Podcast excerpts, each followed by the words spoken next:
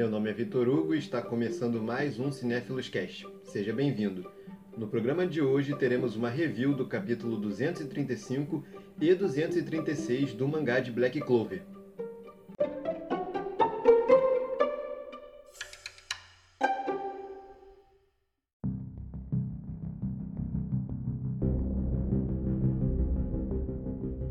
Aviso: esse podcast contém spoilers. Se você ainda não leu o mangá, recomendo que não ouça esse áudio.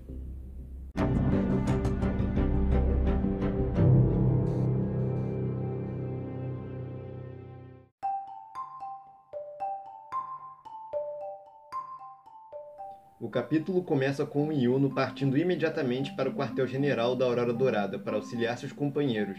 Lá, eles estão enfrentando um mago misterioso do reino de Spade. Eles lançam um ataque em conjunto, mas infelizmente não faz efeito nenhum e eles são rapidamente derrotados. O mago informa que é um discípulo negro e que todos esses discípulos são do nível zero. Ele também fala que consegue liberar 40% de poder e que o seu chefe, o Zenon, libera 80%. Em outra parte do quartel-general, o Zenon e o William estão face a face, prestes a se enfrentar. Mas o Sandra os interrompe e tenta atacar o Zenon. Infelizmente, o mago de Spade é poderoso demais e o neutraliza sem dificuldade.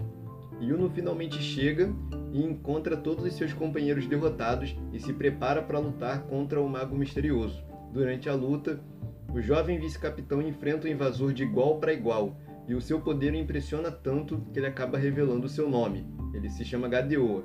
E Uno opta por não revelar seu nome, apesar de ter sido perguntado. No fim, ele consegue vencê-lo, usando a sua magia de vento.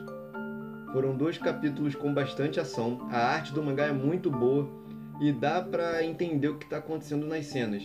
Foi muito inteligente da parte do Yuno não revelar né, como, como ele se chamava, porque se ele fizesse, tinha aí uma chance dos magos do reino de Spade descobrir que ele é o príncipe sobrevivente da, da antiga família real.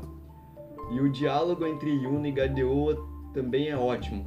Apesar do, do Yuno ser aquele arquétipo de personagem poderoso que, que vai rivalizar ali com o protagonista, né, sendo o oposto dele, tanto em trejeito e personalidade, ele, ele se importa com seus amigos. Ele se importa tanto que, que conseguiu o respeito de todo mundo ali, como foi mostrado no, no flashback com os cavaleiros da Aurora Dourada se desculpando por terem tratado ele como um plebeu. Foi, foi bem caprichoso também da parte do autor de, de dar uma, uma individualidade para cada reino. A, ao invés do, dos reinos vizinhos ser, ser uma versão alternativa do reino Clover, cada, cada reino tem ali uma, uma forma diferente de organizar o seu exército, de organizar a sua sociedade, como é o caso do Reino Spade, que não separa seus magos por, por grupos, por facções, como é no caso do, de Clover. No Reino de Spade, os magos são separados por níveis. Só tem um ponto negativo, que é que os vilões eles são repetitivos. Todo arco aparece um personagem sedento por sangue e aí ele acaba derrotando todo mundo ali com facilidade e acaba sobrando pro protagonista da vez fazer alguma coisa. É, o mangá ele tem potencial para fazer mais do que só ficar reciclando esses vilões, principalmente nesse arco, né, que está focando em outros reinos.